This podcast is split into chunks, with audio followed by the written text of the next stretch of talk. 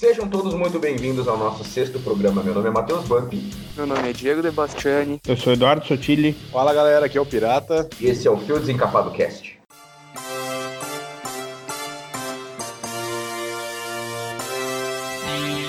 Nesse terceiro programa de quarentena via Skype, vamos continuar em uma linha nostálgica e vamos falar um pouco das nossas infâncias. Se você socava seu amigo quando via um Fusca azul, aumente o volume e se prepare para uma viagem de volta para o passado.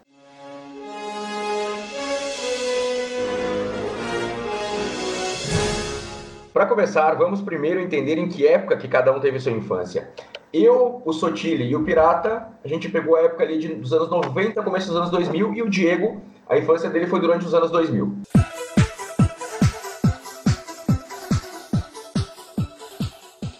Então, para começar, Diego, conta um pouquinho para nós sobre os, os desenhos que tu assistia.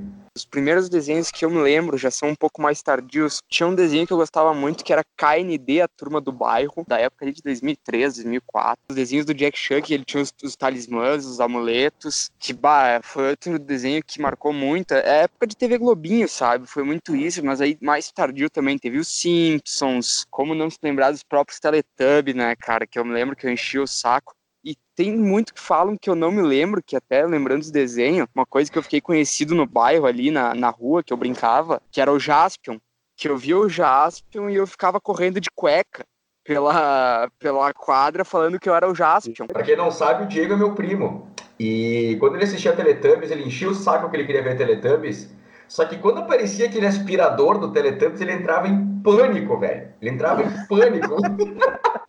Mas o bicho ficava desesperado de medo do, do, do, do, do aspirador dos Teletubbies. Sabia disso, Diego? Não, não sabia. Até ele ficava, acho que é. Uh, apavorado quando criança, que na adolescência ele deve ter descoberto para que, que servia também aspirador, né? Não só para aspirar pó. Exatamente, é. a mesma coisa, digo, não, lá vem história bizarra por aí. Outra coisa que eu queria falar, que o, o, Diego falou do, do desenho do Jack Chan, não, não era tanto a minha época, mas eu lembro do feitiço que o, que o vô do Jack Chan falava, que era o Mubuca feitital que era um negócio assim. Até fui procurar aqui e ele, eu não sei se existe, acho que não existe, mas a a tradução que seria era demônios e espíritos da escuridão vão embora. Então essa aí fica, fica de curiosidade pro programa. Cara, eu vou falar primeiro os que eu mais assistia, tá? Então, uh, Cavaleiros do Zodíaco, que todo mundo assistia. Corrida Maluca era um desenho muito foda, que a gente assistia ah, também. Medalha, medalha, medalha. É, é, que daí tá incluso também o Dick Vigarista e o Mutley, né? Que era, tinha um outro desenho que era só deles e acho que mais dois capangas do Dick Vigarista, que eles iam atrás do pombo. Pegue o pombo agora! Isso aí. O Cavalo de Fogo, cara, Cavalo de Fogo era um desenho muito legal de se assistir, só que ele parecia muito repetitivo, parecia que tu tava sempre vendo o mesmo episódio. E realmente era, porque foram feitos só três episódios dele, né? Uma outra curiosidade, era um desenho muito bom, mas ele era repetitivo porque tinha só três episódios. E eu vou falar mais um aqui para passar para frente, Super Campeões. Era um baita de um desenho pra se assistir também. Inclusive, se eu não me engano, vai sair um jogo para PlayStation do Super Campeões, tá? Uh, se eu não me engano, saiu um trailer uh, por esses dias aí, vai sair o jogo pra, pra, pra Playstation. O Roberto, ele era qual? Ele, o Roberto dos Super Campeões, ele era um jogador brasileiro, qual que ele era? Que ele era inspirado? Ele era o goleiro, se não me engano. Beija Akabayashi, acho que era o nome do goleiro, se não me engano. Tu assistia isso, Diego? Sim, ah. é que na verdade, o Sotile falando, eu fui me lembrando, mas eu via Super Campeões, eu via Yu Yu Hakusho, eu via Cavaleiros do Zodíaco. É isso mesmo, o Roberto é inspirado no Sócrates, cara. ele é brasileiro brasileiro e teria jogado no São Paulo e na seleção brasileira. Então ele é uma cópia, do, cópia entre aspas, né? Do, ele foi inspirado no Sócrates. Antes do Pirata falar, eu, eu vi que o Diego falou do Cavaleiros do Zodíaco.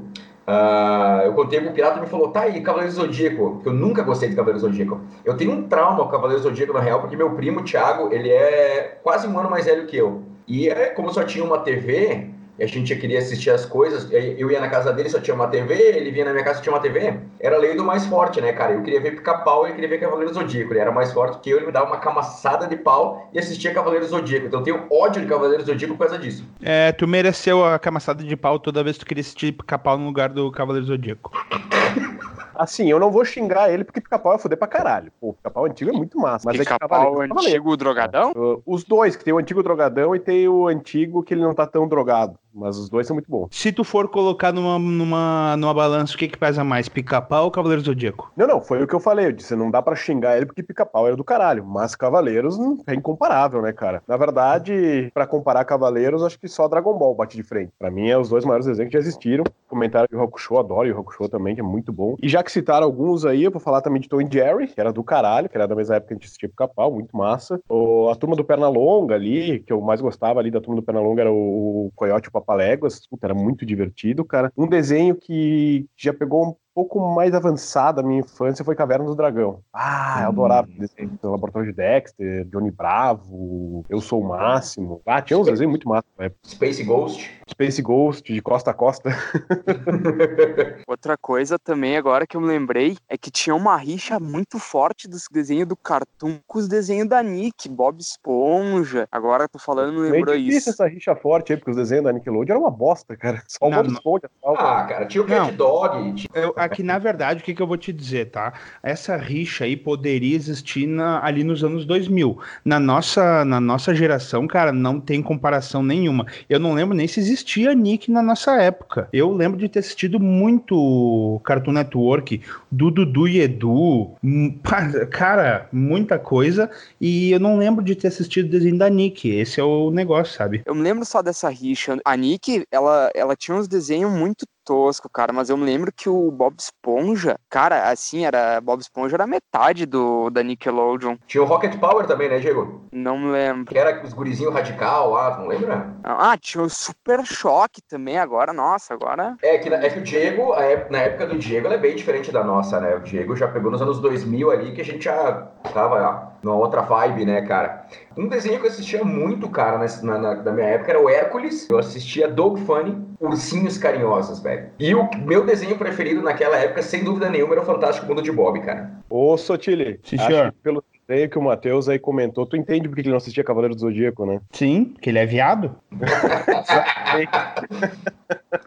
Sotile, tu me lembrou uma coisa, um desenho que tem que ter uma menção honrosa às meninas super poderosas, cara. Pô, isso era bom, velho. Era muito bom, cara. Mas aquele diabo gay, cara, eu tinha muito medo dele. Tem muita gente, assim, pelo menos da minha geração, que quando a gente fala do diabo, daquele diabo que era gay, cara, que dava a entender que era gay, cara, teve uma geração que teve problema psicológico por causa daquele, daquele diabo lá. Ô, Diego, teu pior pesadelo é o diabo da menina super poderosa limpando a casa com o aspirador do Teletubbies, né? Enquanto toca Ana Júlia, que é uma coisa que depois nós vamos falar. ô, ô Matheus, ele não tem mais. Ele só tem medo do diabo agora, viu? Do gay já não tem mais, hein? tá, então eu vou falar mais uns, tá? Que eu acho que é, é daí que vem a, a, minha psicopatia, meu, meu problema mental, eu acho que é daí que vem, tá? Então, uh, Animaniacs, que era um. Eu não sei se era gato, o que que eram, uns três doentes mental, que eram dois irmãos e uma irmã. Outro, Fricazoide, era totalmente doente, era muito engraçado. Pink Cérebro, Pink Cérebro é clássico da nossa época. Pokémon, Pokémon não tem como não falar, virou jogo, virou filme, virou tudo que foi, foi coisa.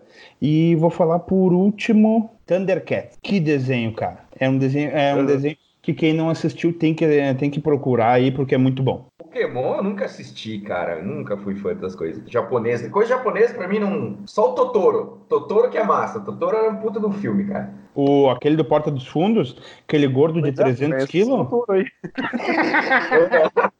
não, é o filme, cara. O Totoro é japonês? Eu não sabia. E até na Netflix o Totoro. Procura lá, cara, se você tem cultura. Não, obrigado. Tem um desenho para falar que ele popularizou muito, mas quando. Cara, eu já me lembro tranquilamente, sim, eu já tava bem no final da minha infância quando ele chegou e hoje ele é muito popular, que é Naruto. Eu vi o Naruto pessoalmente numa festa, cara. tu lembra, pirata? Eu ia dizer, um, seria um amigo meu, no caso? É.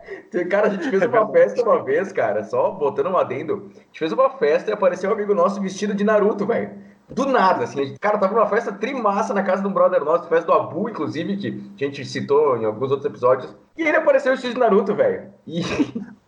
E... e é isso, cara, a história.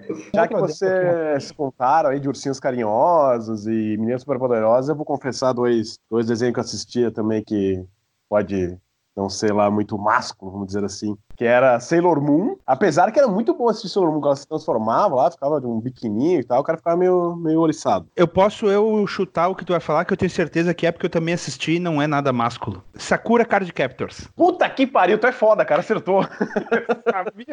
cara, eram dois Parabéns, era isso mesmo. Legal, eu viado sou eu depois. O... Vocês têm mais desenhos? Senão eu vou fazer, correr numa lista aqui e eu tenho uma história para falar de desenho que é, que é maravilhosa. Não, tá, só mais um, Capitão Planeta. Ah, tu me tirou, cara. Eu ia falar agora. Capitão Caverna, Flintstones, He-Man, Jetsons, Máscara, Popeye, Scooby-Doo, Smurfs, Pepe Legal, uh, SWAT Cats, Zé Colmeia. Conta a história. Tá. A história é a seguinte: uh, todo mundo assiste, uh, já assistiu algum desenho que o, o mocinho ou o bandido é envolto numa corda e o, o, algoz dele puxa a corda e ele sai rodopiando e vai embora, certo? Certo. Beleza.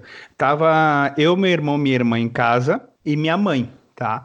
Aí minha mãe foi tomar banho e o meu irmão teve a brilhante ideia de fazer isso. Então eu e minha irmã, um de costa pro outro, ele passou uma corda em volta da gente e puxou, tá? E foi puxando. A gente foi, foi rodando, não que nem no desenho, obviamente, e eu perdi o equilíbrio e caí no chão. Só que quando eu caí no chão, eu caí com a cabeça na quina da entrada da cozinha, que tinha uma, um azulejo bem afiadinho, assim, que fazia só, um, só uma saidinha para fora, assim, para ficar bonitinho esconder a parte de baixo do, do rodapé ali. E eu abri um talho na cabeça, tá? Aí beleza, levantei, eu de camiseta branca, começou a escorrer sangue na cabeça, a minha irmã começou a se apavorar, e daí, quando ela veio perto, também se sujou de sangue e começou a gritar. Gritava. Obviamente, minha mãe ouviu. Saiu do banho, quando desceu, chegou lá embaixo na cozinha. A minha irmã estava lavada de sangue e chorando. E, e, a minha irmã, não sei se as primas, irmã de vocês eram iguais, no que, quando eu chorava era igual a Chiquinha, não tinha, tu não conseguia entender o que ela falava, né? Aí beleza, minha mãe, Tatiana, aonde é que tu se cortou? Tatiana, fala comigo. E a e daí ela, minha mãe, Tatiana, onde é que tu se cortou? Fala comigo. E daí ela, eu, eu cagado, assim, guri cagado com as mãos assim na barriga, sabe? Cruzadinha assim. E daí a minha irmã pegou, parou de falar, de chorar e falou: Não sou eu, é o Eduardo. cara de guri cagado. Uma cara de guri. O cara com hemorragia e ela vendo a irmã ali, né? morrendo de medo de apanhar, entendeu? Porque fez merda, né? Minha mãe pegou, embalou minha cabeça numa toalha, levou pro, pro, pro pronto atendimento ali da, da criança, que foram sete pontos na cabeça.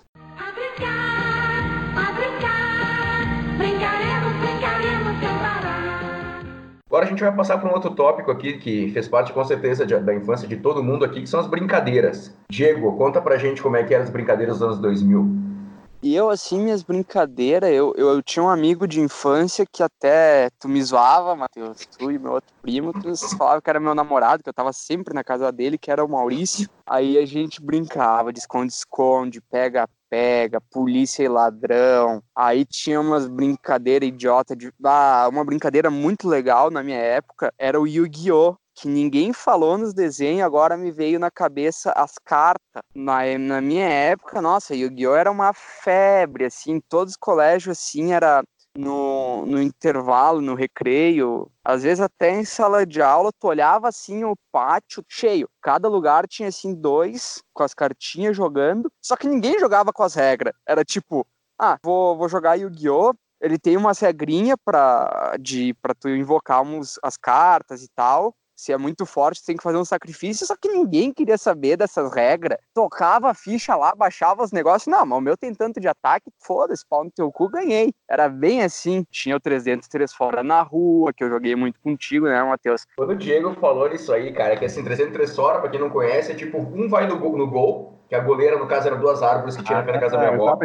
E daí fica um levanta a bola e o outro chuta. Daí tem algumas regras e tal. Só que como o Diego era o mais novo, cara, o que a gente inventava de regra para ele ficar no gol, tipo, daí o Diego, se tu pegasse três bolas, tu podia sair do, do gol e entrava outro. Mas nós inventava tudo quando era. Ah, Diego, hoje é quarta-feira, tu vai ter que ficar mais uma. Ah, Diego. Cara, nós inventava muita regra para ele ficar no gol, velho. Coitado do Diego, velho. Bicho, velho, sofria. O mais novo sempre sofre, né? Não adianta Sim. até hoje. Nessa pegada aí que o Diego falou de Yu-Gi-Oh! já vou dizer que Magic, jogava muito Magic. Na verdade, joga até hoje Magic. Acho do caralho. Clássico, jogar futebol na rua com a galera, né? Qualquer coisa que tu pegava ia servir de gol, um chinelo, um, uma lata, qualquer coisa era, era, era, o gol. Se não tinha bola, o cara inventava uma bola. Então, futebol de rua acho que é o mais clássico. Eu gostava de brincar de médico com minhas primas também.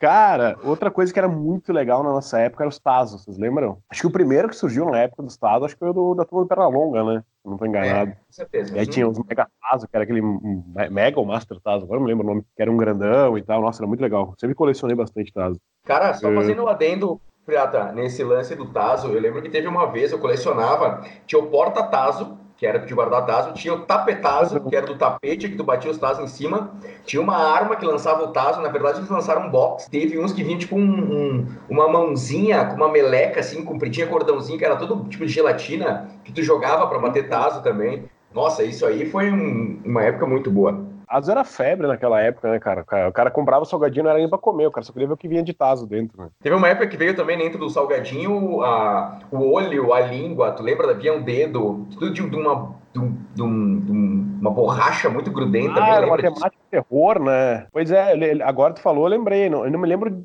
se, se era de algum programa específico, de algum desenho específico, ou se simplesmente eles criaram essa temática terror, mas eu me, eu me lembro, sim. É, esse, até esse negócio aí de, de que vinha dentro do salgadinho o olho, o dedo e confusão, eu lembro que teve um colega que tomou no rabo e foi parar na direção, porque ele pegou um dedo de desses que veio dentro de um salgadinho e ele colocava dentro da calça e deixava para fora como se fosse o dele. eu, eu, colecionava bastante figurinha. Eu lembro de, um, de uma história que colecionava o álbum do Dragon Ball, cara. E tinha um. Era eu, um parceiro do colégio, a gente colecionava. E tinha um outro colega nosso que ele era mais, digamos, mais riquinho, assim, vamos, vamos dizer. E ele comprava os pacotes de figurinha a caralha. Sei lá, se eu comprava um por semana, ele comprava 20 por semana. Era um muito maior. E aí ele tinha muita repetida e tal, e como ele já tinha, como ele tinha muita figurinha, geralmente ele, o que tu tinha para trocar com ele, ele já ia ter, sabe? Então a gente sempre fazia um esquema, eu e meu amigo, a gente distraía ele, um ficava conversando, enquanto ele ficava conversando, eu só passava as mãos nas figurinhas que eu não tinha e ia botando pro bolso. Era um baita no marginal quando era pequeno, cara. Cara, eu, como vocês já devem ter percebido nas outras lives, eu tenho tipo um fetiche por armas, né? E uma coisa que eu fazia, perto da casa da minha avó tinha uma madeireira, madeireira Bovo, inclusive era do, do, do, do pai de um amigo nosso. E a gente ia lá pegar uns pedaços de madeira, né? Umas, os retalhos que sobravam e a gente montava armas, cara, na, na garagem da minha avó. Prego, martelo, tinha tudo. Uma, uma legítima garagem de, de casa de vó, assim, que tem tudo, sabe? Então eu brincava muito de arma, de montar arma. Não era nem brincar de arminha, era de fazer as armas mesmo. Outra coisa que eu brincava também, a gente tinha no fundo da casa da minha avó, sempre ia eu, aquele meu primo que eu conversei, que eu comentei no, no podcast sobre jogos que eu jogava o Atari na casa dele. Ele morava em Flores da Cunha, eles iam para cá, a gente montava tipo uma estação de rádio no fundo da casa da minha avó, a gente ficava o dia inteiro fingindo que a gente estava apresentando um programa de rádio também, era uma outra brincadeira que a gente fazia muito. Fora isso, cara, foi aquela coisa básica de adolescente, skate, bicicleta, e mas tem um específico, dois específicos que eu acho que que vale ressaltar que eu tinha uma coleção de brinquedos de Kinder Ovo. Então, como eu sou filho único e meus amigos mais próximos eram meus primos mesmo, e muitas vezes eu brincava sozinho, né? Então, eu, eu brincava com aqueles brinquedos do, do Kinder Ovo, que, que eu tinha um, simplesmente uma caixa cheia, cheia, cheia de brinquedos de Kinder Ovo, e o Lego. E o Lego para mim foi uma coisa assim incrível, cara, assim. Eu não tinha muitos Legos, mas um dos meus primos, o Thiago, tinha uns baldes e baldes de Lego e a gente passava o final de semana inteiro, cara, brincando de Lego. Por coincidência, o melhor Lego que eu tive foi o Lego Pirata, cara, que tive que montar um naviozão. Difícil. Pirata é burguês, hein? Burguês safado, hein? Uh, cara, vocês falaram muita coisa que eu, que eu brincava, né? Uh, Tazo, Uh, vocês falaram dos Tazos, tinha os, os Tazos de plástico, que era o Mega Tazo, acho que era, né? Uh, tu falou do Mega Tazo, ele era de plástico, ele era mais grosso. Eu lembro de jogar futebol numa rua inclinada, então era uma merda. Então a gente tava sempre tendo que buscar a bola no, no pé da rua. Ninguém falou de jogar taco. A gente jogava muito taco na casa, na rua da casa de um amigo meu. Muito vidro quebrado, muita bolinha de tênis perdida. E Kinder Ovo eu tive. A gente pegou uma época boa mesmo. Eu lembro de, de ter coleção de tudo que era tipo. Tinha leão, tinha os leãozinho profissional lá, cada um tinha uma, uma profissão. Eu lembro que tinha os soldado de chumbo também, que era de metal mesmo. Então, hoje tu pega essas porcarias de plástico aí não tem nem graça de tu comprar. Né? Fazer uma menção honrosa a um brinquedo que teve na época, que era o boneco do fofão que vinha com o punhal dentro, cara. cara o fofão pior. era muito bizarro, cara. Ele tinha tipo duas bolas na cara e vinha com um punhal dentro. Tá louco, só os anos 80 e 90 pra. O fofão é a cara dos anos 90. Um brinquedo com um punhal dentro é. Não nada representa mais anos 90 que isso, velho. Tu falando que o fofão era a cara dos anos 90, quer dizer que os anos 90 foram um saco, né? O, não é, ele tinha mesmo uma armação de, de metal, de. Não sei se era metal o que, que era, mas era para deixar ele rígido e realmente parecia um punhal, é verdade. Quem, quem duvida é só procurar no Google e é real essa história aí, tá? Não estraga ah, a minha infância, eu sempre achei que fosse um punhal de verdade, cara. Deixa não, eu continuar não. sonhando. Não, mas ele tem o formato de um, é, é, muito estranho mesmo, cara. Eu sei, eu já vi essa história. Um outro brinquedo da nossa época, o Lango Lango, bonequinho que é tipo um bonequinho de luta que tu colocava a mão dentro dele e tinha dois botãozinhos que tu mexia a mão esquerda e direita dele, tu dava soco. Então tu podia bater na cara das pessoas e dizer que era o boneco que tava batendo nela. o Matheus lembra só do Lambi Lambi. Ali pelo começo dos anos 2000, a Shell tinha uma, uma parceria com a Ferrari. Se tu abastecesse, não me lembro quantos reais, acho que era 50 reais, a cada 50 reais ou 100 reais, tu tinha direito a ganhar uma miniatura de uma Ferrari, uma F40, se eu não me engano. De metal, bonitinho, assim. Cara, o quanto que eu brincava e me degladiava com a minha irmã para pegar a Ferrari, cara. Eu me lembro que tinha vermelha e tinha amarela que tu podia comprar. Não sei se alguém aqui chegou a pegar isso também. Cara, eu não lembro dessa Ferrari, mas eu lembro que tinha uma promoção na época da Copa, que eu acho que era no posto que tu trocava, ou no mercado, que eram umas bolinhas que tu montava. Alguém lembra? Que tu montava? É, eu lembro uma... dos mini craques. É, dos mini craques também. E teve a época da Coca-Cola, que tinha os jogadores, umas bolinhas de gude, e teve essa da bolinha que montava, que o Diego tinha um monte. Não sei se tu lembra, Diego. Era tipo quatro peças. Não, era uma, duas, três, quatro, cinco, umas seis pecinhas. Uma bolinha que tu colocava na palma da mão, assim, a parte de baixo da bolinha, depois ia encaixando e ela tinha um, um, as cores e um adesivinho de que país que ela era. Não sei se vocês lembram disso. Eu lembro. Isso eu não vou me lembrar, deve ter sido na Copa de 2002, aí eu já não tenho uma memória muito boa. Eu devia ter uns, sei lá, cinco anos, e eu tenho um irmão que é um ano mais velho que eu. Então, tudo que ele ganhava, eu ganhava. Ele ganhava um skate, eu ganhava um skate. Ele ganhava uma bicicleta, eu ganhava uma bicicleta, né? Então tava eu um dia na, no pátio de casa brincando e passou um, um gurizinho, para quem não sabe, eu morava na, no topo do Morro do Burgo, aqui em Caxias, tá? E passou um gurizinho, olhou para mim e falou: Ô cara, tudo bom? Eu tô vendo que tu tem duas bicicletas aí, por que tu não me dá uma? O que que eu fiz? Dei a bicicleta do meu irmão, fiz ele, eu fiz o gurizinho feliz. e, e, e azar do meu irmão, azar dele. Outra, outra coisa que envolve meu irmão também. A gente, a gente era sócio lá do Recreio da Juventude. Então, toda tarde, depois da, da aula e tal, a gente fazia a tarefa que tinha para fazer e ia pro clube. Só que meu irmão era um doente mental, então onde ele ia, ele conseguia se machucar de alguma maneira. E dessa, nesse dia, ele estava no trampolim do Juventude e caiu do trampolim, tá? Ele se desequilibrou e caiu com o queixo na, na tábua do, do trampolim, aí ele cortou o queixo e quando ele se soltou, ele caiu com o calcanhar na borda da piscina e caiu para dentro da piscina, então ele quebrou o calcanhar também. E daí o que que naquela época a gente não tinha celular, eu fui até o orelhão do, do clube e ligava para minha mãe né? Mãe, tu tem que vir pro clube. E daí desligava. Daí não vinha. Mãe, tu tem que vir pro clube. Cara, eu liguei umas 20 vezes para ela. Quando eu fui na vigésima primeira vez de ligar para ela, é, quando eu liguei para ela, ela atendeu. Fala, Eduardo. Daí eu falei, não precisa mais que a Mercor já chegou. Cara do céu, ela enlouqueceu porque ela não sabia o que estava acontecendo.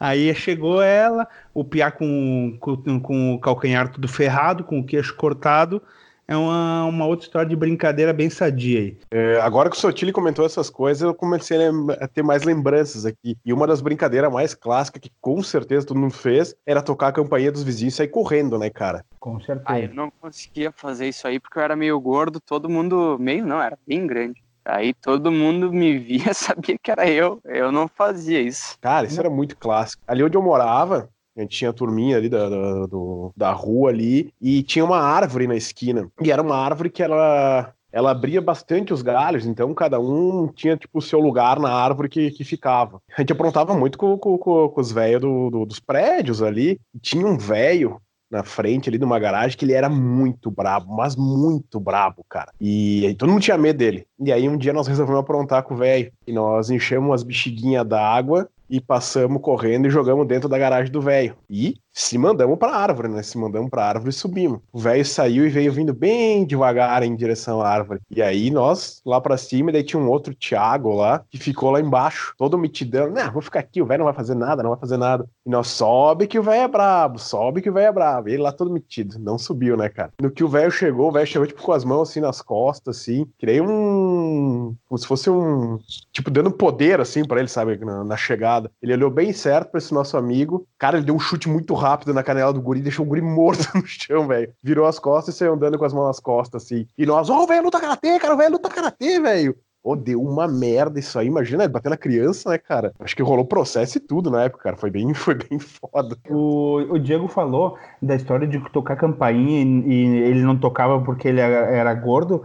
Só quem foi gordo quando era pequeno, o Diego sabe esse sofrimento aí, né? O que que a gente fazia? A gente uh, tocava, o cara tocava a campainha, a gente ficava, andava bem devagar. Não foi a gente, né? A gente pegava e olhava, não fui eu, foi aquele lá, ó. Pegava e ainda durava o amigo, azar dele. Uh, tem uma história, cara, que também é com arma, quando eu era pequeno, que meu pai tinha uma flintlock, se não me engano, que se chama, que é uma pistola de pirata, né? E ela, ela funcionava e tal, só que uma criança não ia saber armar, botar pólvora, botar né, todo o esquema. E a gente brincava de arminha, né? Eu tinha uma coleção de arma de brinquedo, assim. E essa flintlock era mais bacana, porque ela era de verdade, né?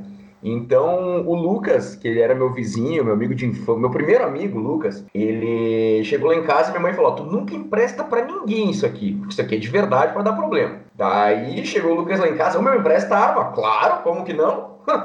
Cara, o Lucas, na época eu tinha uns oito, ele tinha uns sete no máximo. Ele botou a arma embaixo da, da, da camisa, imagina, sete anos. O Lucas sempre foi pequenininho, botou a câmera e nisso, beleza. Ele saiu e nisso minha mãe falou: Ó, oh, eu vou no mercado. Diz que minha mãe tava no mercado, quando ela foi pagar, entra o Lucas com uma touca na cara com a arma. É um assalto! É um assalto! Todo mundo. Depois de uns cinco minutos que minha mãe tinha saído, ela volta, meu. Ela tava com as duas mãos ocupadas. Numa tinha a orelha do Lucas, que ela tava puxando ele, e a outra arma. Aí eu apanhei que nem um cavalo, velho. Nossa senhora, cara. E era um mercadinho que nós aprontava, cara. Inclusive, vou aproveitar e contar outra desse mercadinho que tinha na esquina de casa. Os caras sabiam que era nós, a gente vivia lá enchendo o saco. E um dia, a gente simplesmente não tinha nada para fazer. Nada. Daí eu tinha achado uns incensos lá em casa. Disse, cara, temos que fazer uma coisa com esses incensos e tal. E daí eu disse, quer saber, vamos aprontar uma. Olha que idiota, eu tinha uns 11 anos na época. A gente foi né, nesse mercadinho que era bem na esquina, foi lá e enquanto o Lucas ficava distraindo a, a atendente ali e os caras ficavam por ali, eu fui lá no fundo e né, na, pelo menos naquela época, não sei hoje, eu não vou muito em mercado, mas tinha tipo uma um lugar que ficavam os pães e tinha duas portas de abrir de vidro, né? E os pãezinhos ficavam lá. Eu acendi uns três incensos e joguei lá dentro dos pão, velho. Botei tipo embaixo dos pães. Assim. E enquanto eu fazia isso, o Lucas ficou falando com a mulher: Oi, vocês têm pães perfumados? E a mulher: Como assim pães perfumados?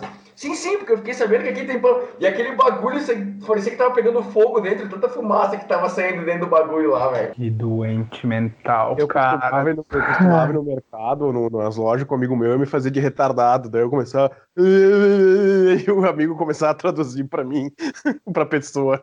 Eu vou mandar esse podcast aqui com o meu psiquiatra, velho. Acho que muita coisa vai ser explicada aqui, velho. É. Nossa, eu lembro que uma vez nós achamos um rato morto e nós penduramos numa árvore, ele só que era uma árvore curtinha, então ele ficava tipo bem no meio da rua, assim, o rato pendurado.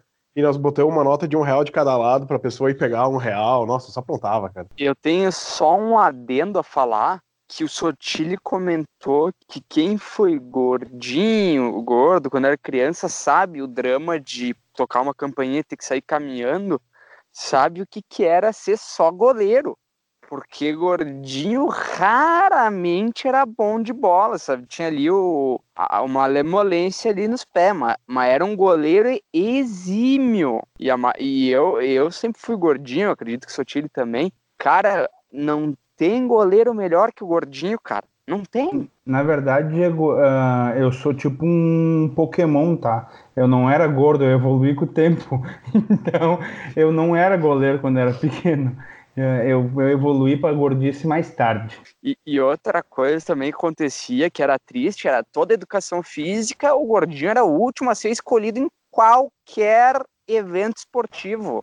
Futebol, vôlei, basquete, ele era o último.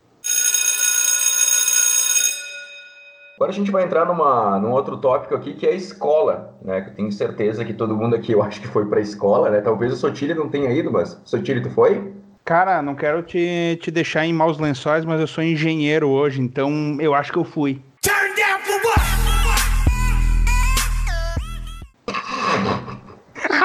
ai, ai.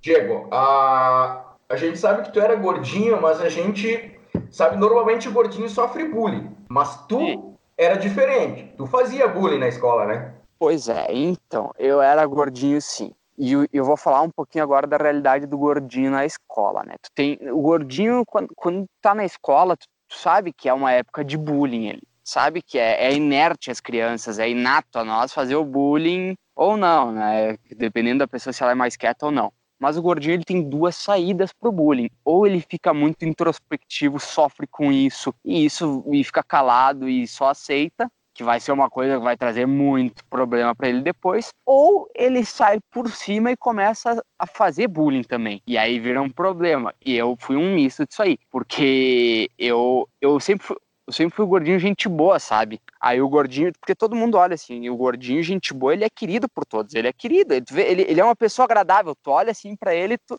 exemplos de gordinho, gente boa aí é o, o André Marques quando era gordinho. Tu olhava assim para ele, pô, cara fofinho, legal, parece que vai te abraçar assim, sabe? Aí na minha escola eu acabava que eu que sim, eu tive uns problemas, só que o gordinho ele também tem muito poder porque ele tem muita massa. Cara, realmente o Diego era um gordinho muito massa, porque o Diego ele não tinha problema de tirar a camisa, inclusive o Diego ele tinha meio que um fetiche por tirar a camisa, velho. Nunca se importou das piadas, cara, fazia piada. O Diego foi um gordo exemplar. Hoje ele não é mais gordo, mas ele foi um gordo exemplar e tem que tirar o chapéu, velho. É, eu, eu vou fazer uma ressalva assim, eu vou falar sério assim. Uh, hoje eu vejo assim que, que, tudo que eu fiz assim, de fato eu soube lidar com isso. Só que hoje eu vejo que se o cara não sabe lidar, e mesmo sabendo, às vezes pode trazer uns problemas e, e falando sério agora, assim, a melhor saída para a pessoa, se ela não tá feliz com ela mesmo, é ou ela se aceita e, e ou ela tenta mudar ela só não pode ficar estagnada com ela mesma. Mas é a única coisa que eu falo. Se não tá feliz, é. muda-se ou se aceita. Tem o suicídio também como opção. Seguindo aqui em frente. o gordinho, ele só ele tem essa dualidade, né? Ele sofre ali, mas também o gordinho muitas vezes é tirado para inteligente, ele é o cara dos games e, acaba, e eu, nesse caso, aconteci com isso. Cara, eu vou te dizer que na escola, meu, eu, eu sempre fui tipo um cara que sempre tive várias turmas, assim, eu sempre me dei muito bem com todo mundo, assim, não era um cara popularzão, assim, mas sempre fui, sabe, bem amigo de todo mundo. Eu acho que, que, que histórias, assim, dessa parte da infância na escola foi bem bacana, assim, mas acho que a história mais lendária, assim, acho que foi no La Salle, que por causa de cinco pila, tipo assim, tinha um lugar lá na escola que era um bebedor que ele era bem baixinho para as crianças, e depois do recreio, a gente costumava entrar sempre por último na sala, eu fiquei lá fora e um amigo meu tinha, não tinha comprado, ele não tava com fome no dia, não lembro o que aconteceu, ele tava com o dinheiro do lanche, que era 5 pila. Na época, 5 pila, porra. E ele disse, ô oh, meu, eu te dou se tu mijar no bebedouro das crianças. Mas mijei em todos os bebedouros das crianças, velho. Que era bem baixinho assim, mas, mas cara, enfiou uma poça de mijo lá e ganhei 5 pila. Peço perdão pelo vacilo. Cara, é uma história melhor que a outra. melhor que a outra. Bom, a primeira coisa que eu vou falar é que o Diego falou que normalmente o gordinho é goleiro, etc. Uh, na, nessa época, dessa história que eu vou contar, eu já era gordinho, tá? Não que nem hoje, né? Mas eu já era gordinho. E eu fui escolhido o destaque das Olimpíadas do colégio, cara, apesar de gordinho. Eu puxei o saco da professora de educação física, puxei. Ganhei o troféu? Ganhei. Então tudo valeu a pena no final. Eu lembro de uma, de uma aula de educação artística. A aula que ninguém faz nada, né? Uh, só que a professora que estava lá, ela entrou como substituta e ficou pro resto do ano. E ninguém gostava dela. E eu tomei aquilo para mim e resolvi mostrar o nosso, o nosso desgosto para com ela, colocando um alfinete na cadeira dela. Só que não era um alfinete normal, era um alfinete daqueles de mapa, sabe? Que a base de plástico ela deve ter um centímetro e o alfinete em si tem mais um centímetro e pouco, assim. Então, para garantir que ia ficar em pé, eu coloquei ele bem no meio da cadeira e coloquei durex em todos os sentidos para garantir que ele ia ficar em pé. Chega a professora, como todo mundo aqui, a gente ficava conversando, né? Não prestava atenção quando ela chegava. Daí o que aconteceu? Ela sentou na cadeira com o alfinete, eu não vi e fui para a direção. Aí no outro dia, a diretora falou: "Tu só entra na aula se tua mãe estiver contigo". Beleza. Aí no outro dia, minha mãe me levou pro colégio, eu não falei nada, fui entrar no aula e a diretora: "Não, a gente falou o quê?" Que tu só entrava com a tua mãe. O que que fez? Eu tive que ligar para ela, minha mãe foi lá. E daí eu pensei, bom, ela veio, quer dizer que às 11h30, a hora que a gente chegar em casa, eu vou apanhar que nem um filho da mãe, que nem um cavalo, que nem o Bump falou, né? Cheguei, ah, chegamos em casa, ela foi buscar a gente, não teve conversa no caminho. Chegamos em casa e era uma época muito, muito difícil, porque foi uma época muito, muito difícil lá em casa, uh, que minha mãe uh, ficou bem mal, uh, quase teve depressão, bem ruim mesmo. Eu acho que foi a, uma das a primeira vez que eu vi ela sorrir depois que tudo começou a degringolar, foi a primeira vez que eu vi ela sorrir, porque ela trouxe o alfinete para casa, ela pegou no alfinete, ela olhava na minha cara e ela ria, mas ela não ria de, de indignação, ela ria de felicidade por aquilo ali. Então, uma história de, é uma história ruim para professora, mas boa lá para casa. Eu, eu fazia muita bosta no colégio. Tanto que eu lembro de uma vez de apanhar de relho. Para quem não sabe, relho, eu procurei no, no Google aqui e vou só falar o que está escrito. Relho é uma tira de couro torcido usada para chicotear animais. Eu, eu já aprendi relho também. Então, e a última que eu vou contar que é rapidinho. Segundo ano, tá valendo, porque é colégio, não é infância, mas é, é adolescência ali segundo ano, uh, depois que a gente passa pro segundo ano, cara, uh, ali pro ensino médio, eu não, eu não passei mais em Column. Eu, ah, no primeiro ano eu quase me ferrei, quase rodei. Aí no segundo ano minha mãe já tava puta da cara comigo. Só nota baixa, nota baixa, nota baixa. No fim do ano eu falei, mãe, eu vou passar sem recuperação. Tu confia em mim? E daí ela falou, olha, se tu passar sem recuperação, tu pode fazer o que tu quiser seja em casa ou fora. E eu, beleza. Aí cheguei lá com. Eu cheguei no fim do ano e falei, aqui ó, passei sem recuperação nenhuma. E agora? E ela, promessa é promessa, tu pode fazer o que tu quiser. Eu passei a noite inteira enchendo bexiguinha d'água. Eu enchi o porta-mala do Classic, Corsa Classic da minha mãe. Para quem não lembra, só procura no Google, o porta-mala é gigantesco. Eu enchi bexiguinha d'água e ela me ajudando a encher as bexiguinhas colocamos tudo no porta-mala. 11h30, ela encosta o carro na, na frente do São José, abre o porta-mala. Aquele colégio nunca viu uma guerra de bexiguinha daquela. Só que não era, não era todo mundo contra todo mundo. Era eu, meu irmão e minha irmã contra todo mundo, cara. Que coisa mais linda. Aí chegamos em casa, entreguei o boletim, eu tava em recuperação em inglês. Aí eu apanhei um pouquinho, mas não foi tanto. Cara, só, só, só o adendo antes do Pirata falar, cara, esse lance tu tá em recuperação. No terceiro ano, cara, uh, eu sei que é um pouquinho mais pra frente, mas acho que vale a história. Uh, inclusive, hoje eu acessei um, eu peguei um HD antigo que eu tinha, botei no computador da minha mãe e encontrei umas fotos da minha formatura do terceiro ano. No terceiro ano eu Meu me formei, Deus do céu. paguei formatura, fui na festa, convidados, janto, caralho, só que eu rodei em sete matérias. Eu, tive, eu, tive... eu, lembro dessa formatura, dependendo das fotos que tu tem, eu tô com medo. eu quero só lembrar três coisas que eu lembrei aqui que aconteciam. A primeira coisa que nós fazíamos na escola era passar gel no quadro, que daí o, o giz não pegava de jeito nenhum. A segunda coisa era pegar o pó do giz e colocar no ventilador, daí quando ligavam, vocês imaginam, parecia a festa do Maradona. E a, terceira coisa que nós fazíamos no Santa, no famoso porão, quem conhece a Escola Santa Catarina, no porão tinha um dos lados, eram as portas, que tu entrava, e no lado esquerdo tinha uma parede toda vazada com tijolo. Então era um tijolo, daí tinha um espaço de um palmo, outro tijolo, e em cima ia intercalando. O que, que nós fazíamos? Nós pegávamos uma corda, amarrava nessa parede, nos tijolos, e a outra na porta. Então os caras ficavam presos na sala, não conseguiam sair, eles tinham que ligar para a escola para ir alguém lá desamarrar a porta para eles conseguirem sair. Sim, uma das portas que amarraram uma vez foi a minha, porque eu estudava no porão no segundo ano. Perdão. Era muito engraçado ter uma familiaridade contigo que o cara via, todo mundo ah, botava umas fichas em mim, né? O guri vai ser estudioso, era o prodígio da família. Até o cara chegar no ensino médio e começar a reprovar, dar com pau, né? Ah, é bonito, cara é bonito o cara escutar, não, o Matheus sabe que não dá para levar ele ali como, como exemplo, né? Ah, teu outro primo, ele, ele gazeia a aula para ele mata a aula para dormir, né? Aí chega o Diego, bota umas fichas, chega no primeiro ano, pam, reprova em 11 matérias. Eita, correndo tudo de desgosto nosso familiar. É. No ensino fundamental, eu era bem nerdzão, velho. Sempre fui meio, meio nerdão, assim. E eu era inteligente pra cacete. Tipo, tirava 10 em quase tudo, velho. Eu não era tanto de aprontar no, no começo, ali, quando era mais novo mas sempre fui muito conversador. Então, quando eu, eu, eu tomava nota baixa em alguma coisa, era por, por, comportamento de ficar conversando muito em aula. Tanto é que eu lembro de um caso uma vez que eu mandei a professora tomar no cu, mas sabe quando tu fala isso sem, sem saber, velho, que tu tá conversando e tal, e alguém te chama e diz, ah, toma no cu. E aí depois tu para e pensa, tipo, puta que pariu, o que que eu fiz, velho? E daí foi a primeira vez que eu fui expulso do colégio, né?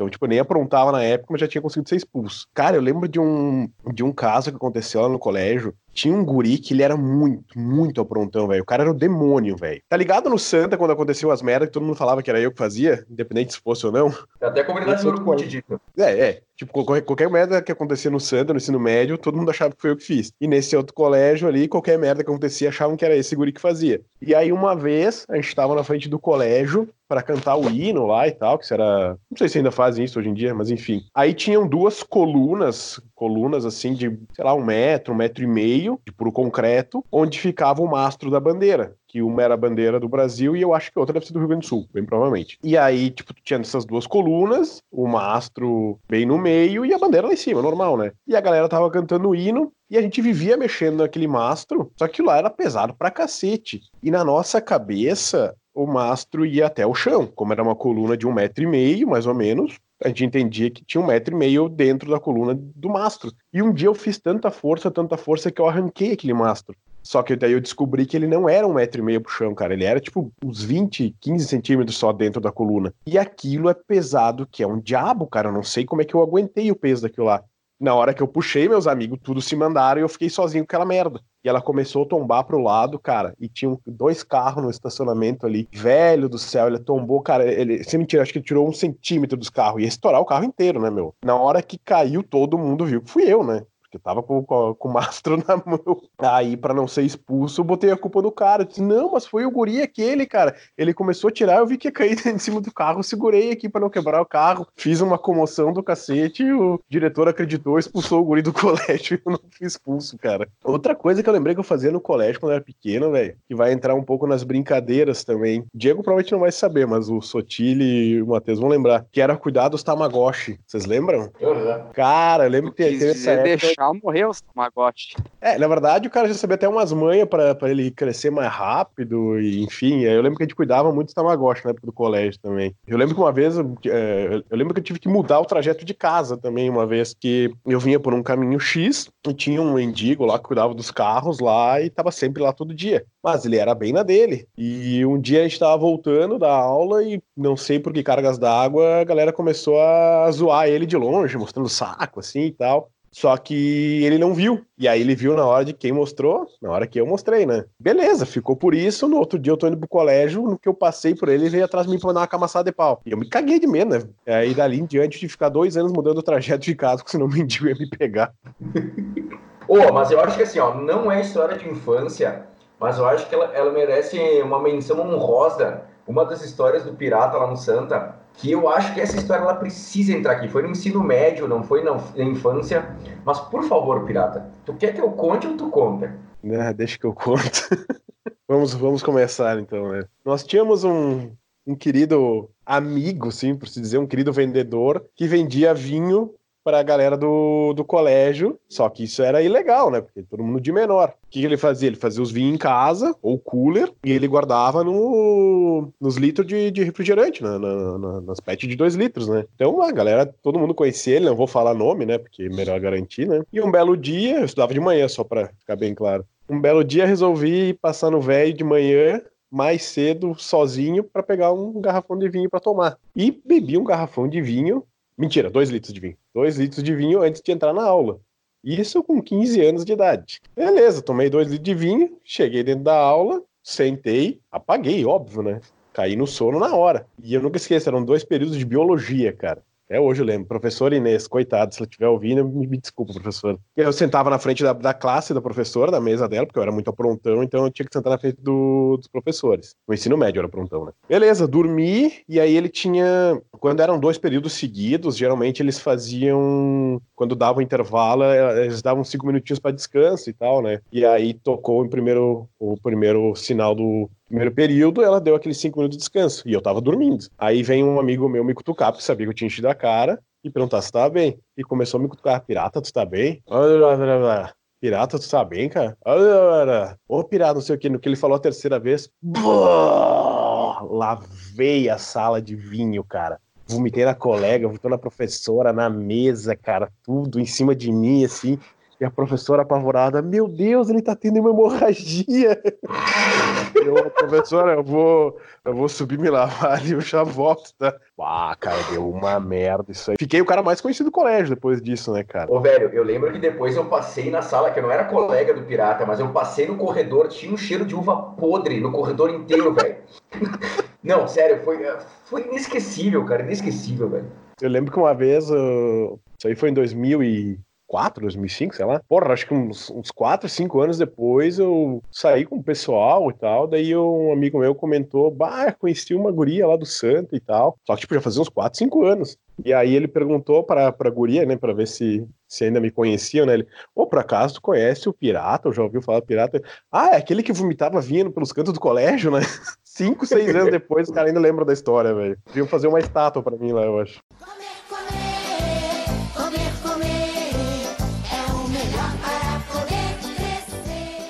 Bom, agora vamos entrar numa outra parte aqui que tem o gosto da infância, literalmente, que são a parte das comidas, as guloseimas, né? Uh, Diego, o que, que tinha na tua época que tu lembra, assim? Era muito o que é até hoje, que é porcaria, né? É besteira. Como eu falei, eu era, eu era gordinho, então eu gostava muito de Ruffles, Cheetos Lua, Coca, cola, é infância assim normal e uma coisa assim que para mim é característica de infância assim muito nostálgico, é, inclui tu, né, Matheus? E inclui muito uma, uma coisa que é família. Para mim, núcleo familiar é uma coisa que é muito importante na minha infância. E era toda terça-feira o Matheus ia almoçar, na, nós almoçávamos na casa da nossa avó. E aí vinha o Matheus, vinha a mãe dele, vinha meus primos e nós almoçávamos lasanha, que a avó mesmo fazia. Ela sabia, né? acho que não tem coisa mais clichê do que comida de vó para comida boa. E era aquela comfort food, assim, era um momento familiar muito bom. E acho que outra coisa também era os churrascos, que aqui a gente tem muita tradição de fazer churrasco, que é, que é a, a,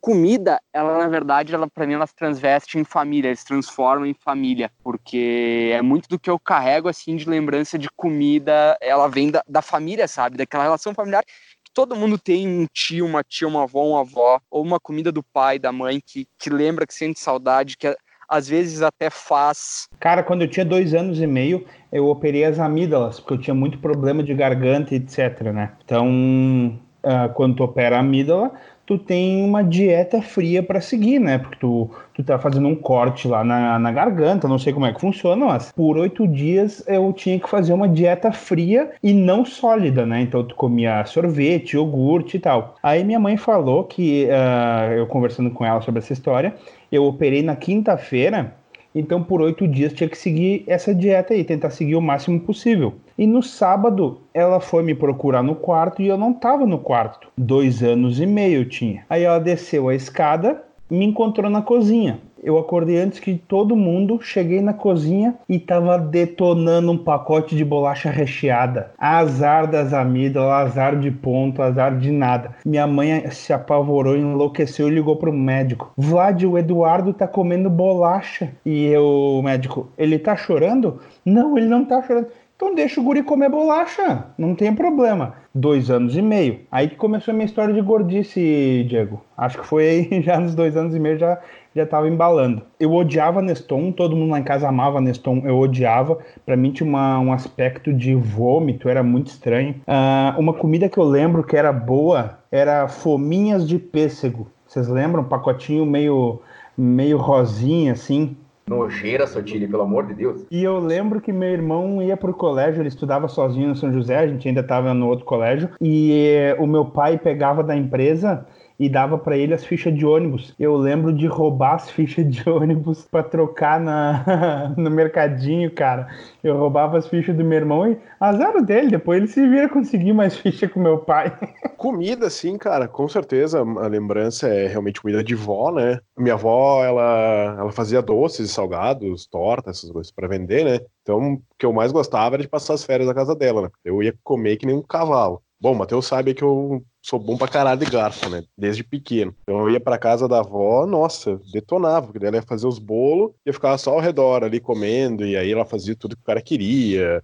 Outra lembrança muito boa que eu tenho dessas comilanças de infância tem a ver com o colégio também e com os desenhos, porque eu lembro que eu saía correndo do colégio para chegar a tempo em casa de pegar a manchete para assistir Cavaleiros e o que fosse passar depois. E aí que eu chegava em casa, fazia um copão de Nescau, pegava um pacote de traquinas, que naquela época era baratíssima, e sentava na frente da TV detonando o Nescauzão e a traquinas. Acho que é a lembrança mais clássica de comida quando pequeno. A gente conversou muito sobre comidas uh, familiares e eu vou entrar um pouco na parte mais uh, das porcarias mesmo, cara. Eu fiz uma lista aqui de coisas. Acompanhe, por favor, no final vou contar uma história sobre comidas. Suco radioativo, que era aquele que vinha nos telefones, no revólver, no Fusca, vocês lembram? Lembro. Sim, sim, que, que era aquele suquinho no, no plástico, né? Ah. Que nem o guarda-chuvinha, o guarda-chuvinha hidrogenado, né? Aquela pura gordura hidrogenada, uma delícia. Essas coisas aí tu come já entope uma veia. Outra coisa, vamos lá. Chocolate da Mônica, chocolate surpresa, chiclete block, chiclete ping-pong,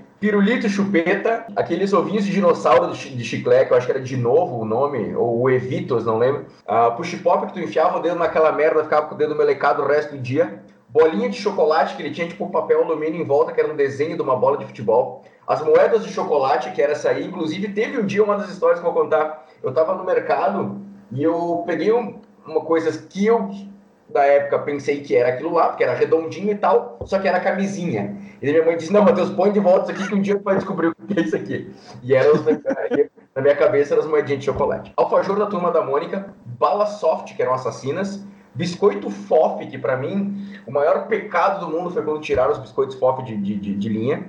E Kinder Ovo, né, cara? Cara, as balas fine, quando o cara ia no cinema. Ah, era coisa boa, né? Ainda tem, né? Ainda existe essas balas finas até hoje. Chocolate surpresa que tinha os animais. Tinha a, bo a bolacha passatempo. Nossa a Chocolícia, o Refeição, o chocolate Refeição da Neugbauer, que é uma das poucas lembranças que eu tenho também, que é do meu avô, que ele dava para nós, falava que era o Ratinho, que era um chocolatezinho Refeição Neugbauer, o melhor chocolate que existe até hoje em qualidade. Bah. É verdade, chocolate Refeição para mim continua sendo o melhor chocolate que eu já comi, sem dúvida. Quando eu era bem pequeno, eu tinha uns seis anos no máximo, cara.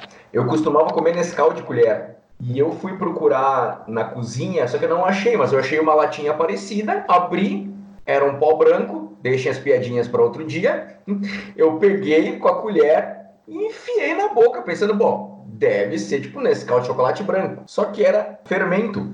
E aquilo começou a espumar na minha boca, e minha mãe ela chegou, e eu fui, eu fui, eu lembro que eu fui na, minha mãe tava lavando roupa. E minha mãe me olhou assim e entrou em pânico. E ela me botou embaixo do tanque com a boca aberta. Ela pensou que eu tava tendo, sei lá, um ataque epilético, alguma coisa assim, que eu tava espumando. Minha mãe quase me matou afogada no tanque, velho. Tá louco.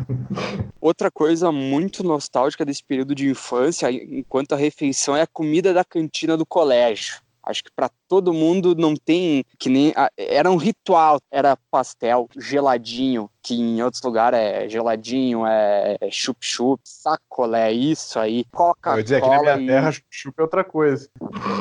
Assim, a cantina de colégio é uma coisa que lembra a infância, não tem como não. Cara, eu estudei em colégio municipal uma época e eu lembro, um dia era ovo cozido, o outro, o melhor dia era o dia do cachorro quente, era o melhor dia. Mas eu lembro que tinha polenta com molho, era um monte de coisa. Só um adendo, queria agradecer o meu avô materno, o vô Fiorello, porque ele foi a primeira pessoa a me dar churrasco na vida. Então vocês falaram de vó e etc. E essa é essa é uma das histórias, né? A primeira história de, de comida de verdade. Meu avô foi o primeiro a me dar churrasco, então eu gostaria de agradecer aonde eles estiveram. Então eu queria agradecer meu pai que molhava minha chupeta na cerveja. Aí acho que é por isso que eu sou tão alcoólatra hoje em dia. Ah, é por isso eu... que hoje tu gosta tanto de cerveja e faz tanta chupeta.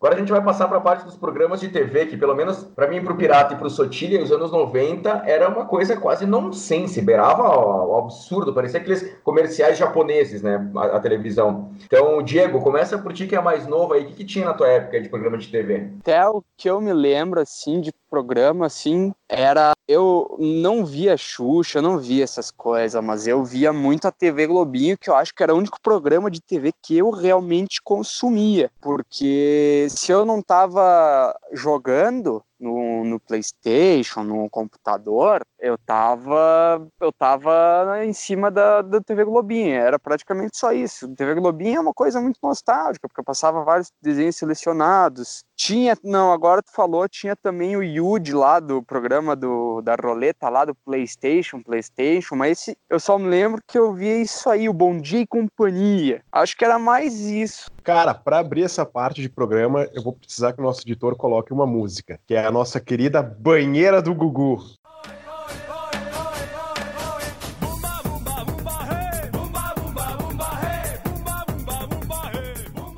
Cara, a banheira do Gugu era sensacional, velho. Tipo, passava domingo de meio-dia, era uma putaria do cacete. Era a galera dentro da banheira pegar o sabonetinho e tal, e rolava peitola para fora toda hora. E era um cara de pau duro na frente da família na hora do almoço, cara. Era uma beleza, cara. Nem o Matheus falou, não sei se total nos anos 90. Se não tivesse aberto com o banheiro do Gugu, que na verdade só abriu por causa da música, primeira coisa que eu citaria com certeza seria Chaves e Chapolin, né? Que marcou minha infância e marca até hoje, que eu sou fanático. Já assisti mais de 50 mil vezes esses episódios. Outra coisa que lembra muito a minha infância é Hermes Renato, que, como a gente já comentou em outro podcast, moldou o nosso caráter, o meu e do Matheus, pelo menos. É, os clipes da época da MTV, quando a MTV era boa, cara, que a gente assistia muito clipe na MTV, então tinha os piores clipes, tinha o top 10, tinha um que tu ligava para disputar quem que ia ganhar o clipe que ia passar. Sempre gostei muito de Tokusatsu e Sentais, então assistia muito Jaspion, Jiraiya, Changeman, Cybercops, Kamen Rider. Na madrugada, assim, eu costumava assistir um Cineband Privé na Band ali, né? Que daí já era uma coisa mais exótica. Nós tínhamos a nossa querida, que Deus a tenha, Emanuele, né? Acredito que todos aqui conhecem a Emanuele e já devem ter prestado uma singela homenagem, vamos assim dizer, né? Outro programa que, na verdade, não é nem um programa, mas é um canal. Era fazer o esquema no 29. Quem é que lembra disso aí? Eu lembro, velho. Fiz muito.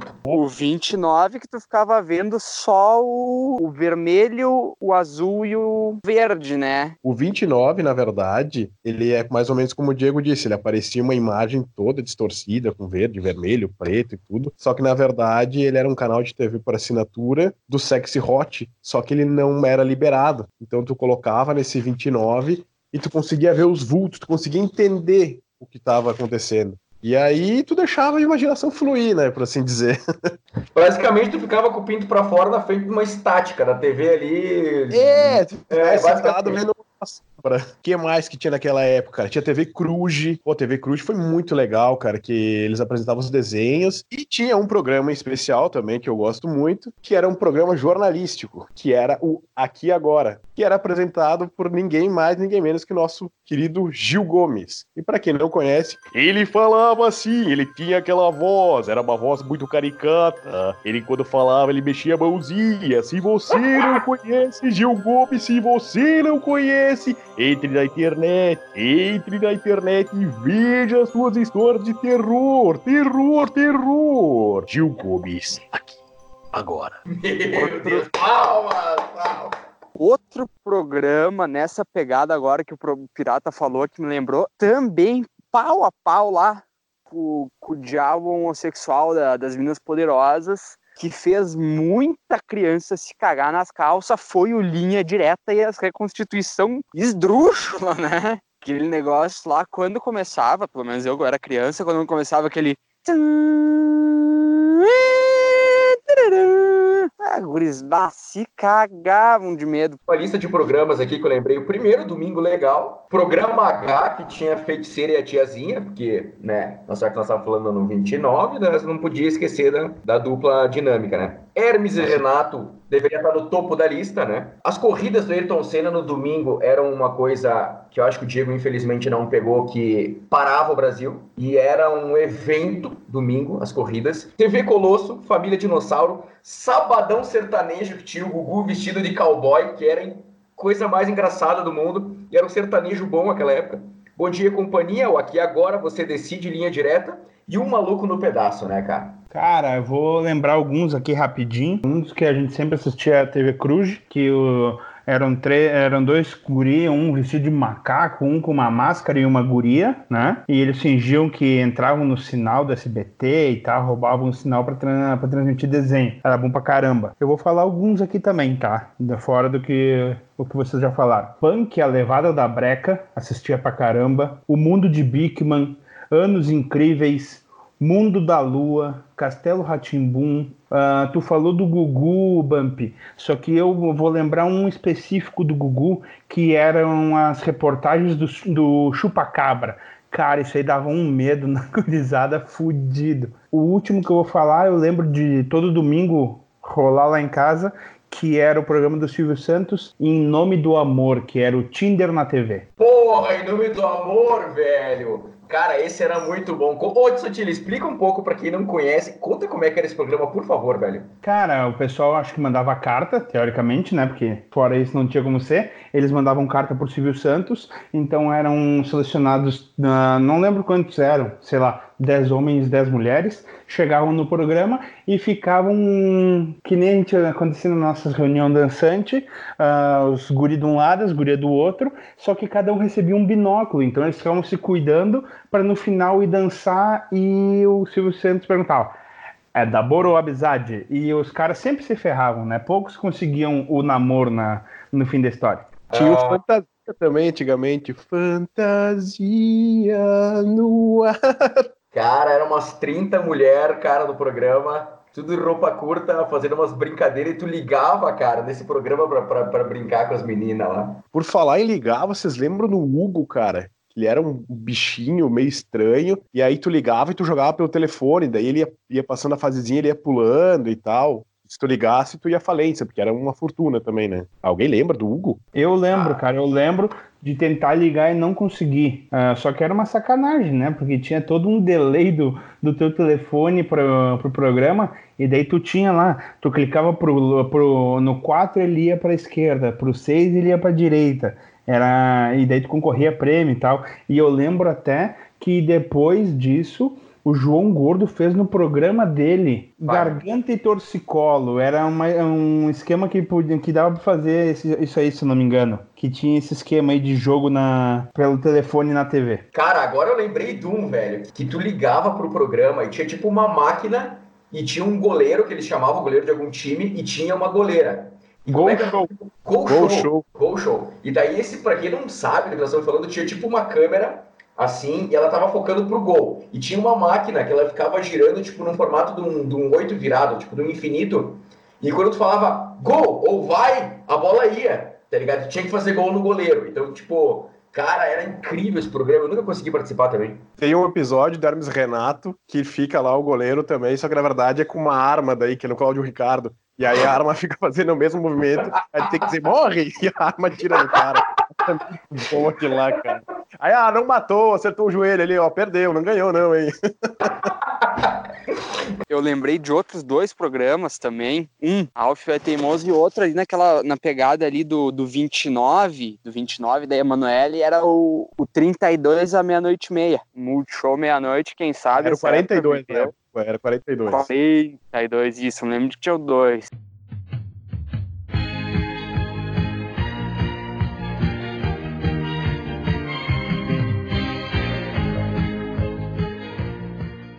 Agora a gente vai entrar num outro tema aqui que são as músicas, né, cara? Que quando o cara é novo, o cara tem um gosto muito estranho. Mas o meu até que não era tão estranho assim, cara. Eu, ser bem sincero pra vocês, teve aquela fase do balão mágico da Xuxa. Como diz minha mãe, a Xuxa era minha, minha babá, porque ela botava na Xuxa e ficava. Mas a primeira banda que eu comecei a escutar foi Titãs. Foi Titãs, cara. Eu era muito louco por Titãs, assim. E depois comecei a ouvir Raimundo já na sequência. E eu lembro que uma vez a gente foi para as missões o colégio com o La Salle, e no caminho eu tinha, eu lembro que eu tinha tipo 35 reais, porque a gente, uma das refeições a gente ia ter que fazer no caminho, um lanche e uma refeição. E eu parei no primeiro lugar que a gente parou para comer, tinha junto uma lojinha, e eu comprei um CD dos Raimundos e paguei 34 reais. Então, tipo, não sobrou, tipo, na verdade esse dinheiro era para refeição, pro lanche, que na época era outra época, né? Então vamos, vamos lembrar que 10 reais era bastante dinheiro, 35 reais era. E não sobrou dinheiro nem para comprar os cacarecos dos índios. Na volta do, do, do, passeio, todo mundo sendo com arco, flecha, as coisas, para dar de presente pros pais e lembrança, e eu com o CD do Raimundo debaixo do braço. Uma música muito emblemática, eu me lembro que uma coisa que eu escutava era Ana Júlia, que eu gostava muito quando era criança. Na verdade, essa é a única música, assim, que eu me lembro muito focada, porque de resto, tipo, só mais no final da minha infância ali que eu fui começar a escutar. Na verdade, agora me veio esse DC Back in Black que eu escutava com o Matheus, que ele botava para escutar, e era Crazy Train, essas clássicas que todo mundo que, que escutou rock, que foi roqueirinho na adolescência, Beatles, ACDC. É que na real, Diego, eu fui uma má influência para ti, mas musicalmente eu te trouxe muita coisa boa, né, cara? Muita coisa boa. Uma coisa que sempre foi muito presente na minha vida foi o escotismo. Quando eu era lobinho nessa época, cara, eu eu gostava muito das músicas escoteiras e eu cantava e fazia. Nossa, música escoteira foi uma coisa muito legal que eu adorava. Eu, eu lembro de escutar Nirvana, uh, essas coisas assim também. Eu lembro que o primeiro CD que eu comprei foi o do Linkin Park e eu acho que era isso, cara. Nessa época aí a gente. Ah, todo mundo escutava muito Mamonas Assassinas, porque tá, tinha estourado, né? Então era tudo esse rockzinho brasileiro aí, uh, Nat Roots a gente ouvia, não sei, bastante coisa assim, era bem diversificado o que eu ouvia. O, o primeiro CD que eu tive, eu ganhei do Jonathan, que participou do, último podcast do primeiro, que ele também é meu primo. Uh, foi o CD acústico dos Titãs. O segundo que eu tive foi eu comprei foi o Insensível. E depois foi o do Raimundos. É, vocês citaram Mamonas aí, e eu acho que a primeira. Não, não, não que eu fosse fã, mas como eu era criança e tal, acho que foi a primeira coisa que eu escutei mais, assim, tinha sido Mamonas na época, depois teve aquele fim trágico, né? Ali, geralmente, ali mais ou menos pelos 7, 8 anos de idade, Acho, acho que pelos oito eu comecei a ouvir Nirvana, cara. Comecei cedo pra caramba. E dali em diante foi maravilhoso, porque daí eu passei do Nirvana pro Metallica. Eu conheci Metallica, que é a minha banda predileta. E aí do Metallica começou só metal, cara. Então é, eu escuto metal desde muito pequeno. E lembranças assim que eu tenho relacionado à música, é, os recreios dos colégios, dos dois colégios, eu adorava botar música no recreio. E eu sei que a galera não gostava, porque eu botava uns metal pesado, mas eu botava para mim mesmo ouvir, foda-se. É, uma coisa que eu lembro bastante bastante também, cara, de referente à música, quando eu era mais novo, era gravar as músicas na rádio. Tanto pegava a fitinha cassete, tu botava, porque geralmente tinha uns programas de rádio que tu sabia que ia, que ia, passar músicas que tu gostava. Tipo, ah, agora vai ter a sessão do rock and roll, agora vai ter, sei lá, sessão 70, 80, 90, por exemplo. Então tinha sempre uma sessão na rádio que tocava músicas muito bacanas. Então aí a gente pegava a fitinha e botava para gravar. Galera que não sabe o que é isso vai ter que procurar na internet, porque não é da época de vocês. Quando tu gravava na rádio, muitas dessas músicas ficaram na lembrança com as esquetes da rádio, ou, ou até a passagem de uma música para outra. Por exemplo, assim, ó, sei lá, tá tocando Enter Sandman do Metallica e a próxima música que ia tocar ia ser But True, por, exemplo. E aí tu ficava com isso na cabeça, tipo, ah, tu ouve Enter Sandman hoje em dia, aí quando acaba ela na tua cabeça tinha que vir Sand Patrol já, porque tu tava acostumado com a rádio, sabe? Isso era uma coisa que ficava muito na memória da gente. E outra coisa que daí era a ostentação na época de música, era tu poder sair na rua ouvindo um Walkman, cara. Botava acho que umas oito pilha que não durava nada, e quando acabar, começava a acabar a, a, a pilha, a voz começava a ficar meio assim na música, até parar tudo de uma vez.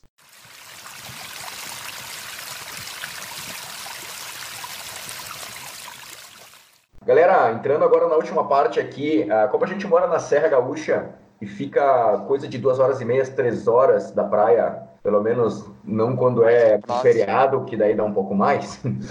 dá tipo 10 horas quando é feriado, todo mundo vai pra praia. E muita gente diz que, a, que, a, que, a, que o litoral gaúcho ali, praia tipo Curumim, Arroio do Sal, Areias Brancas, são um bairro de Caxias, né? Porque os caxienses basicamente ficam indo daqui para lá durante, durante a temporada.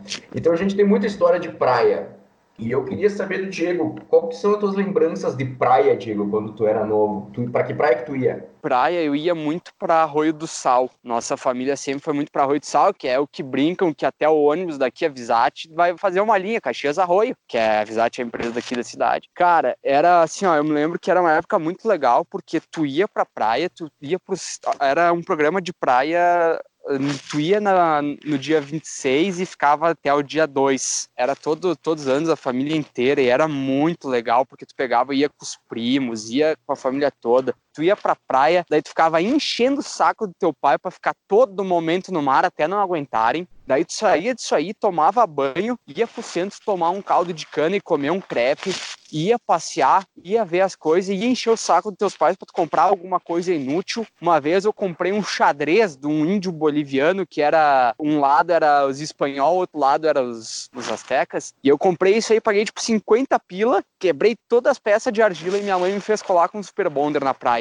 E eu nem sabia jogar xadrez. Sim, eu me lembro muito de ir comer num restaurante, no shopping, que era o único restaurante de Arroio do Sal. E também outra coisa era o flipper, cara, o flipperama. Lá em Arroio, então tu encontrava toda a galera no flipper e era tipo 10 centavos uma ficha e vai jogar Tekken, os, os Street Fighter, Mortal Kombat, aqueles jogos de corrida. E, bah, é uma, era uma época muito legal, assim. Cara, pra, praia eu lembro que a gente passava em Passo de Torres. Passo de Torres é a primeira praia depois do Rio Grande do Sul, a primeira praia em Santa Catarina. Não é lá essas coisas, mas foi é, era muito legal de passar lá, porque como é pequeno a gente conhecia bastante gente. Então eu lembro de algumas coisas. É, eu lembro da gente eu, meu irmão e uns amigos nossos lá, da gente se combinar de entrar numa casa que não tivesse ninguém, né, no pátio da casa e se cagar a pau até alguém pedir arrego. Daí quando, quando alguém se machucava, todo mundo parava e levava essa pessoa para casa para a mãe cuidar dos machucados, etc. Eu lembro também de uma, de uma vez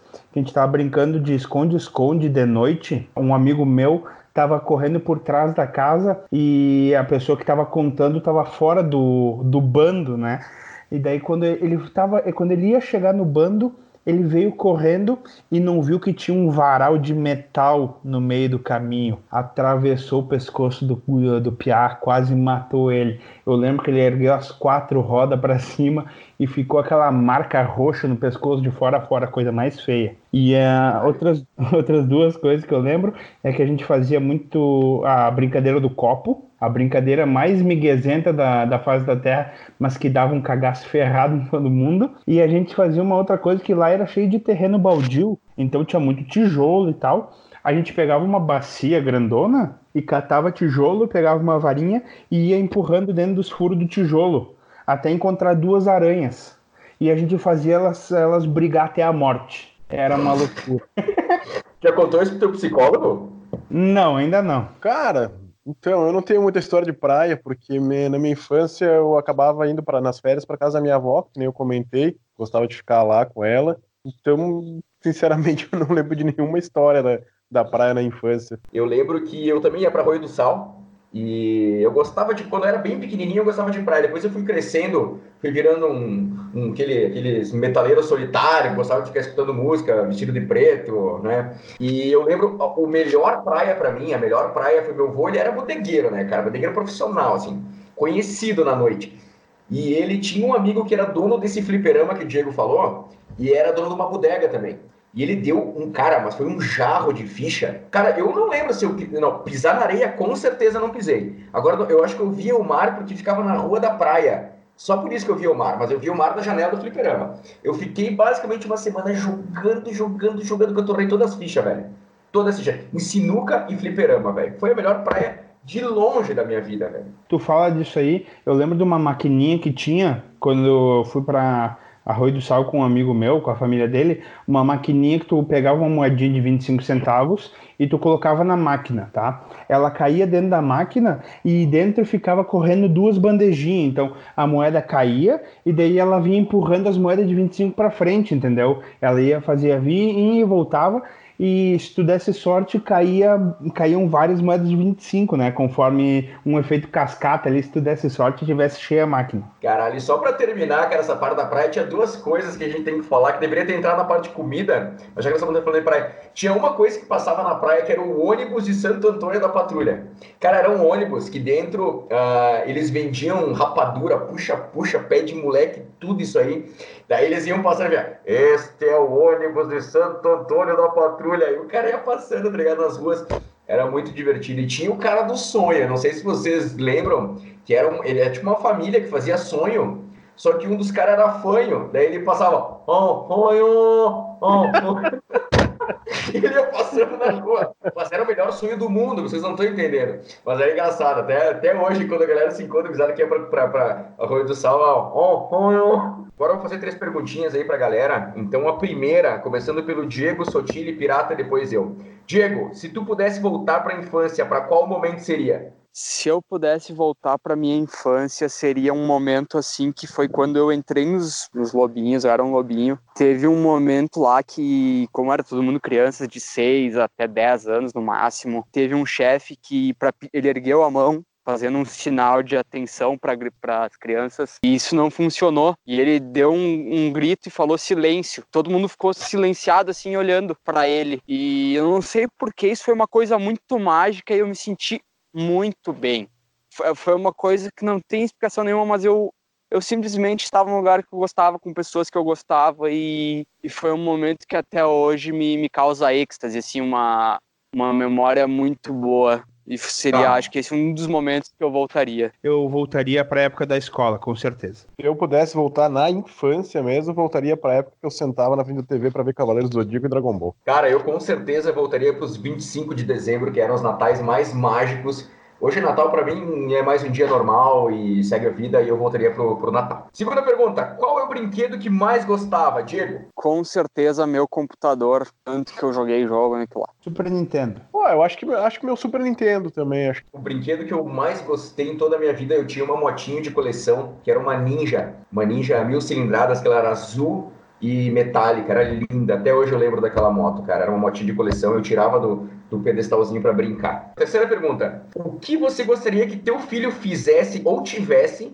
que você teve ou fez na infância, Diego? Cara, com certeza, o maior privilégio, a coisa que é a base para tudo nas vidas e quando faz falta a gente percebe uma estrutura familiar, um núcleo familiar, não precisa nem ser necessariamente os parentes, mas ele tem uma família um significado de família. Isso acho que é precedente para para a formação mais próxima do ideal de uma pessoa, eu acho que uma família. Uh, poder brincar na rua sem medo. Poder sair brincar na rua e não ficar tanto na frente do computador e do, e do celular que nem hoje em dia. Cara, eu gostaria que meu filho mijasse no bebedouro das crianças que nem eu fiz no La Salle. Gurizada, esse aqui foi o programa de hoje.